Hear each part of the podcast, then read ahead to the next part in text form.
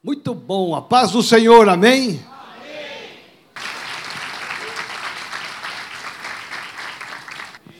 Então eu quero falar com você aqui sobre um tema que eu vou tentar aqui ser bem rápido para terminar exatamente às nove horas. Eu admiro esses pregadores quando falam isso e eles terminam.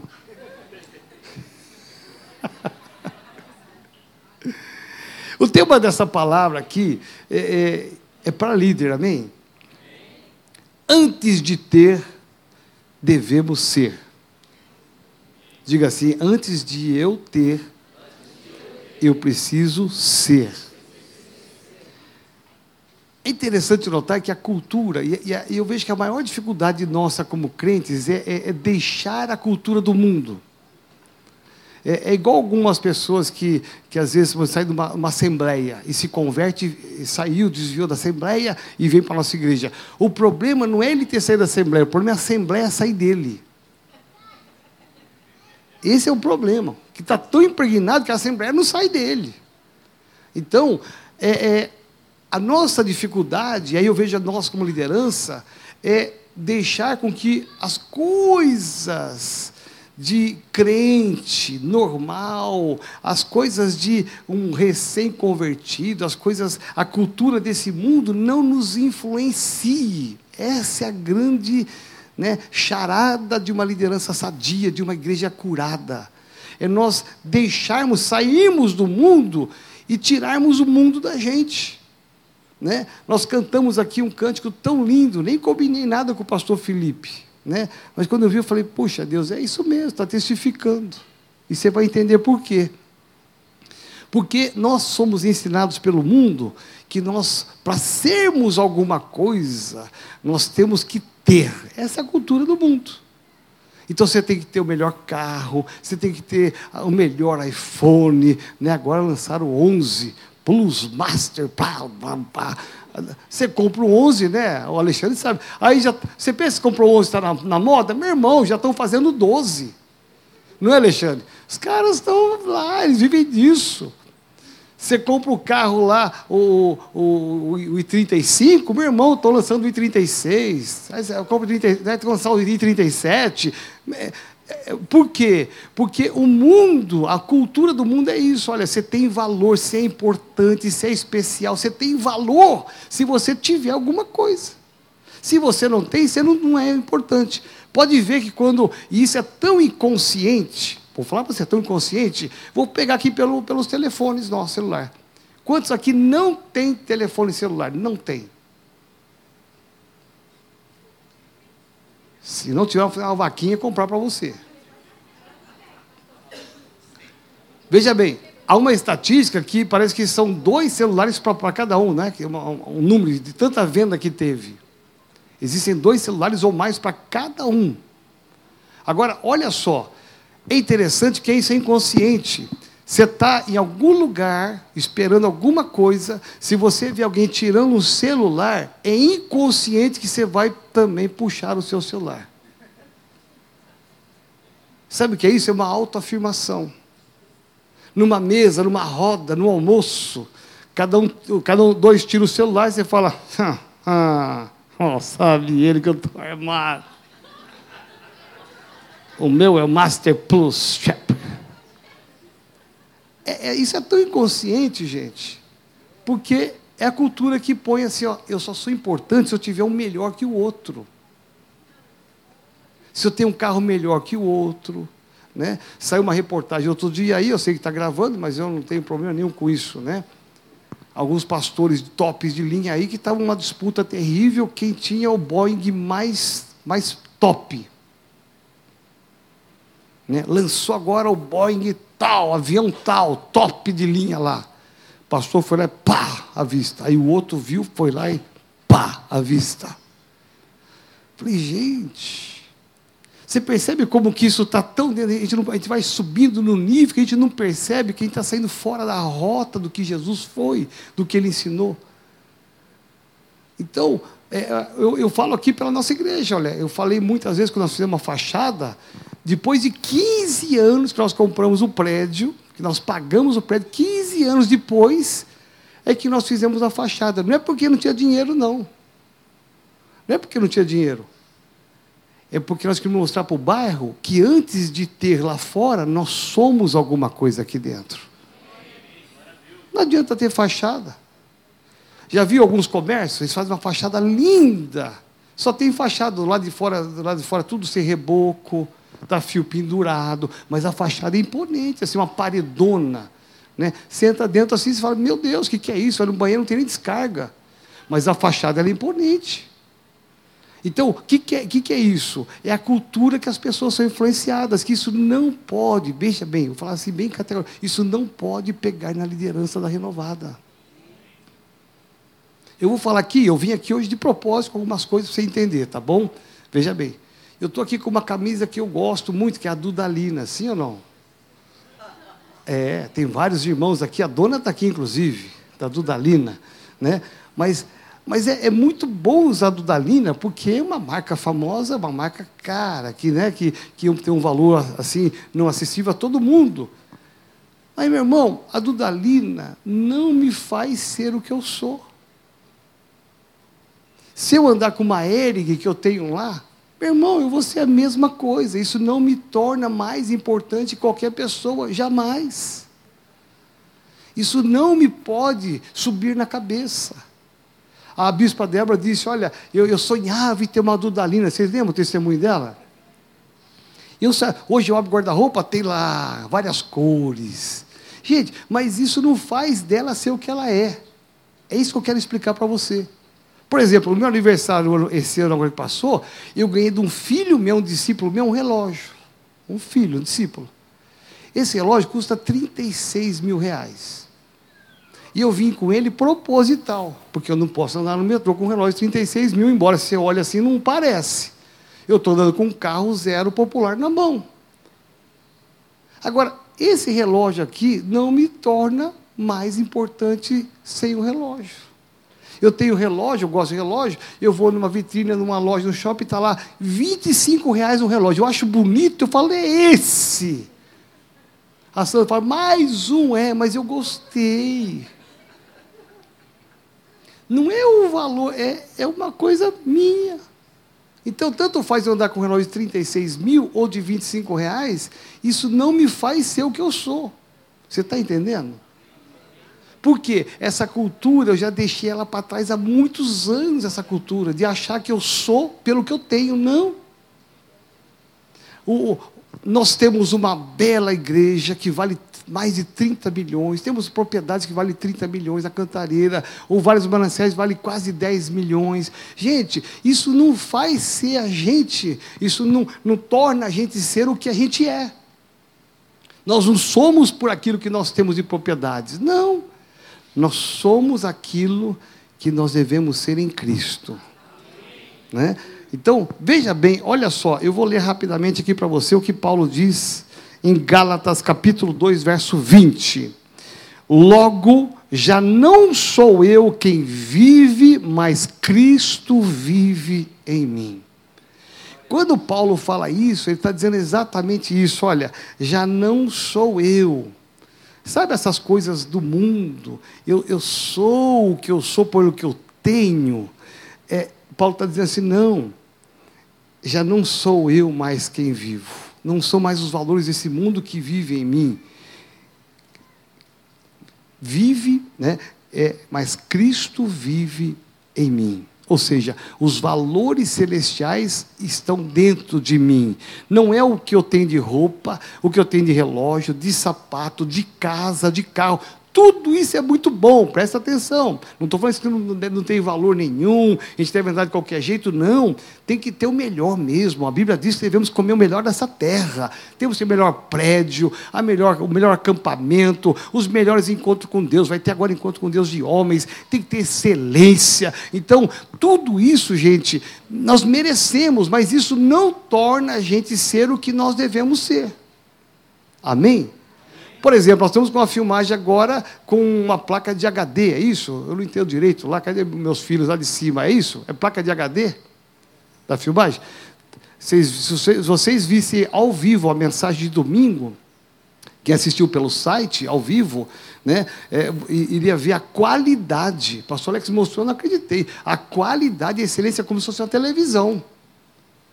Mas isso, nem essa tecnologia, nem os painéis de LED, nada disso torna a gente ser o que a gente deve ser.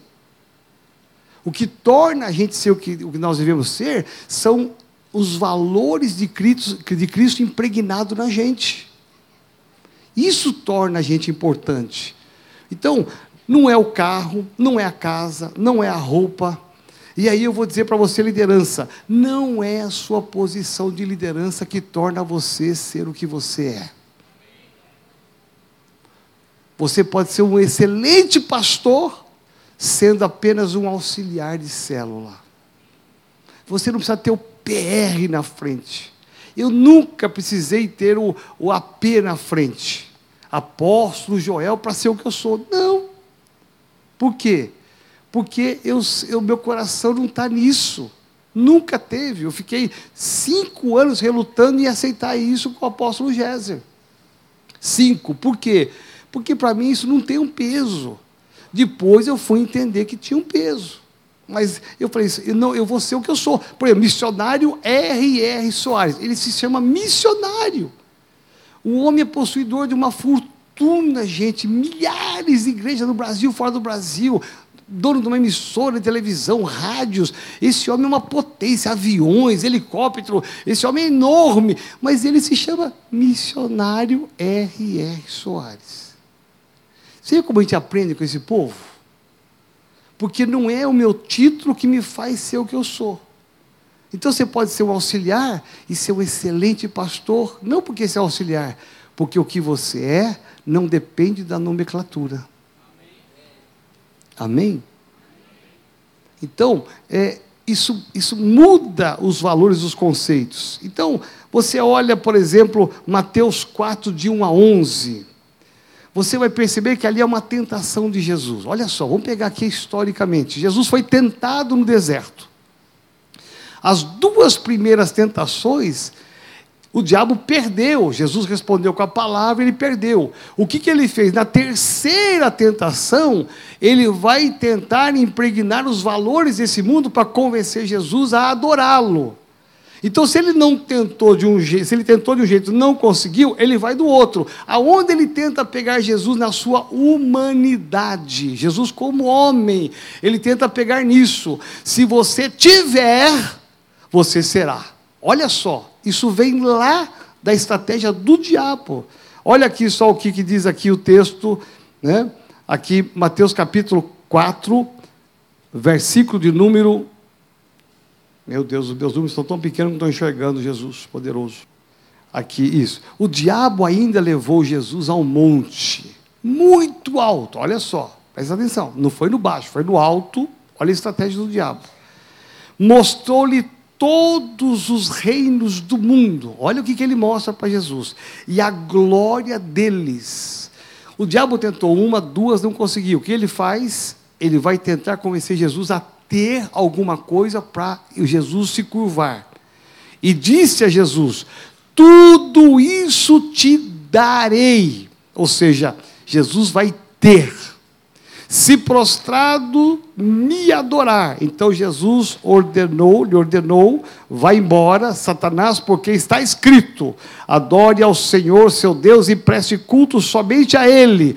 Com isso o diabo deixou Jesus, e eis que vieram anjos e o serviram. Jesus ensina uma lição preciosa aqui para a gente. Ele não precisa ter para ele ser o que ele era. Ou seja, eu não preciso desses reinos todos aqui, ó.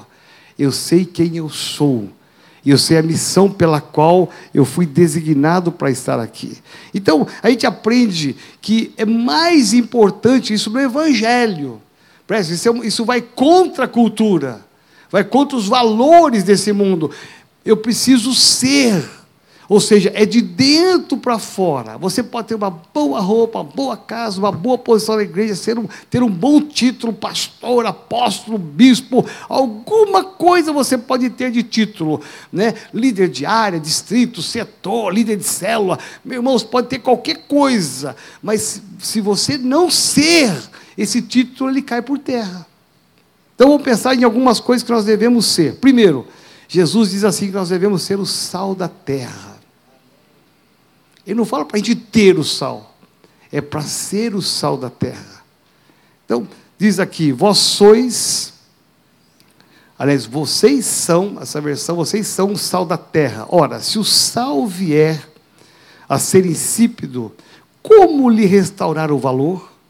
Para nada presta, senão para ser lançado fora e ser pisado pelos homens. Mateus 5,13. Jesus está dizendo o seguinte: olha, para os discípulos, somos nós aqui. Vocês têm que ser o sal da terra. E aí vamos parar um pouquinho aqui, uma crítica ao mundo evangélico. E eu me incluo nesse mundo evangélico. Nós somos considerados 35% da população brasileira. E eu vou dizer para vocês, nós não fazemos diferença nesse Brasil. Não fazemos. O mundo vai de mal a pior. O número de drogados aumenta. A violência tem aumentado. Isso não, não é culpa do governo, de Lula, Dilma, Bolsonaro. Gente, nós 35% da, da população era para a gente fazer uma tremenda diferença. Nós tínhamos que ter famílias consolidadas, filhos consolidados, gente exemplar no trabalho, e a gente não tem isso. Eu convivo com muitos empresários que não querem pegar crentes. Pode isso? Porque entra tarde, sai mais cedo. Se tem vigília, vai lá, olha, hoje tem vigília, eu tenho que sair mais cedo. Meu irmão, mistura tudo. Não pega o crente. Percebe? E nós não cadê, cadê os crentes? Nessa situação toda. Você percebe que nós, nós estamos deixando de ser para ter. Nós temos boas igrejas no mundo todo. No Brasil, então, megas igrejas. Igrejas históricas. Tem igreja, tem televisão, tem rádio. Qual é o sabor que nós estamos dando à sociedade? Eu falo para vocês, está muito fraco. Falta muito para a gente ser aquilo que Jesus pediu para que nós fôssemos: salgar o mundo, fazer a diferença. Amém? Isso estou fazendo uma crítica para nós e para as outras igrejas também. Porque todo mundo tem, tem templos, tem cadeiras, tem, tem é, modelos de célula, sem célula, tem, todo mundo tem campanha, todo mundo tem púlpito, altar, todo mundo tem um monte de coisa, mas nós estamos deixando de ser o que nós deveríamos ser. Ou seja, o sal desta terra. Muitas vezes nós não fazemos diferença com muitos outros. Alguns falam assim: olha, eu conheço um parente que só falta ser crente. E aí você fala assim: meu Deus, eu queria ter um crente desse. Não entregou a vida para Jesus, mas é mais crente que muito crente. Não fuma, não bebe, não fala palavrão, não mente, não está em fofoca, não critica ninguém. É, é idôneo no trabalho, tem uma vida financeira íntegra, de caráter. Aí você fala você vai ouvindo e fala assim: Jesus, meu Pai. Eu não sei se já foi nas cadeias, nas prisões. Uma boa parte de gente está preso, você sabia que são evangélicos? Filhos evangélicos ou evangélicos? Lógico, muitos deles afastados, desviados, mas estão lá. E Jesus disse: não adianta ter, vocês vão ser o sal. Gente, essa é a nossa luta. A nossa gerente do banco aqui, Itaú, ela dizia assim, ela de outro ministério, dizia assim: olha, a finança, a conta bancária da renovada, ela é um exemplo para as igrejas que estão aqui, porque, pastor, que avacalhação é a conta das igrejas que estão aqui comigo. Eu fiquei feliz, porque nós temos que fazer a diferença, amém? Então, antes de ter, nós temos que ser. Ser o quê? Primeiro, sal da terra. Segundo lugar, ser a luz do mundo. Aí Jesus continua dizendo: Vocês são a luz do mundo. Não se pode esconder uma cidade situada no alto de um monte. Ou seja, é, é o nosso testemunho, gente. É o testemunho dentro de casa. Nós falamos tanto de célula, célula é casa, família, dentro de casa. A maneira como a gente fala um com o outro, a maneira como a gente lida com os filhos, com os problemas. Gente, está casado, tem problema ou não? Sim ou não? Tem. A Lucinete casou agora sábado, né? Que festa linda, meu Deus, né, Noemi? Maravilha. Mas eh, são duas pessoas diferentes, com personagens diferentes. O pastor Felipe mesmo ministrou lá a palavra falando sobre isso. Né? Ou seja, vão enfrentar algumas dificuldades, mas qual é a diferença? A diferença é como eu vou lidar com as diferenças do outro. Eu tenho que ser uma luz lá no meu trabalho. Né? Antigamente, hoje tem a Bíblia aqui no celular, eu estou usando inclusive de propósito, que eu estou voltando na Bíblia de papel. Então veja, é, é, interessante que antigamente a crente tinha vergonha de sair com a Bíblia na rua, quando não tinha celular. Eu peguei essa época. As irmãs, o marido falou assim: ó, leva aquela bolsa grande que vai na feira para pôr a Bíblia. Aí vinha, ia para a igreja, mas não, ninguém sabia que ia para a igreja. Vergonha de dizer que ia para a igreja. Você vê? E Jesus disse assim: não adianta ter Bíblia, não adianta ter bolsa, carteira, não adianta ter igreja, não adianta ter tudo isso se você não é a luz do mundo. Se você não faz diferença na tua família, na tua vizinhança, tem que ser a luz do mundo. Amém, gente? Está me entendendo? Terceiro lugar, nós temos que ser, entender que nós temos que ser o santuário de Deus. Segundo Coríntios 6,16 que ligação há entre o santuário de Deus e os ídolos? Porque nós somos santuários do Deus vivo, como ele próprio disse: habitarei e andarei entre eles, serei o seu Deus e eles serão o meu povo. Olha a responsabilidade que paira sobre nós. O nosso corpo é o templo do Espírito Santo. Então, quando a gente, você fere o teu, o teu corpo, você está ferindo o templo do Espírito Santo de Deus. Quando você não anda em santidade, você está ferindo gravemente o Espírito Santo de Deus. E aí você pode pensar assim: ah, mas eu não adultero. Ah, mas eu não, não roubei. Meu irmão, uma mentira que você inventa, você feriu o templo do Espírito Santo de Deus. Um, mal, mal que você fala de uma autoridade, você feriu o Espírito Santo de Deus. Você percebe? Mas a gente acaba entrando na cultura do ter. Se eu, se eu, se eu posso ter alguma coisa fazendo as coisas assim, eu faço. Nós temos que fazer diferença, amém, gente? Eu creio que nós precisamos viver e andar em santidade. Em quarto e penúltimo lugar, nós, Jesus disse que nós precisamos ser as videiras que dão frutos. João capítulo 15, verso 8: Nisto é glorificado o meu Pai, que vocês deem muito fruto e assim mostrarão que são meus discípulos. Jesus não disse assim: olha, vocês vão ser meus discípulos se vocês pegarem funções, cargos e tiverem muita gente na sua célula, muita gente na sua área de setor, distrito, ou muita gente na igreja, aí vocês são, se vocês tiverem tudo isso, vocês são meus discípulos. Ele disse assim: não, não. Vocês serão meus discípulos se vocês produzirem frutos. Aí vocês mostrarão, olha só, Jesus pede um sinal. Eu só vou mostrar que sou discípulo se eu produzir frutos. Ou seja, eu tenho que entender que eu tenho um chamado.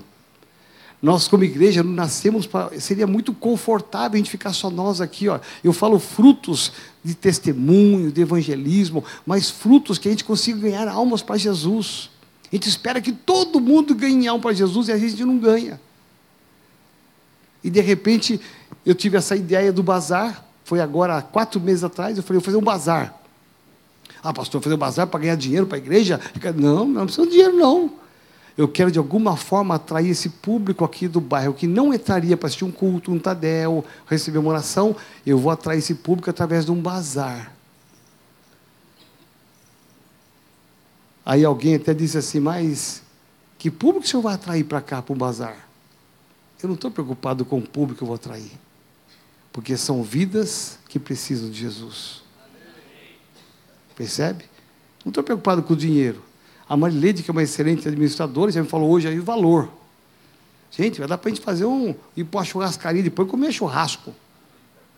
Porque para a igreja não é o dinheiro que é importante, são as vidas que virão. E você vai receber na sua cela, uma, a graça mesmo já foi encaminhada para a cela da Bel. Aqui, porque mora aqui pertinho, ó. A sua célula vai receber alguém que veio através do quê? Não foi evangelismo, não foi rádio, TV, não foi painel de LED, não foi nada. Não foi por aquilo que nós temos, foi por aquilo que nós atraímos ela, que é um bazar. Então, possivelmente na tua célula vai ter alguém, porque nós precisamos entender que nós precisamos dar frutos. Aí nós seremos chamados discípulos de Jesus.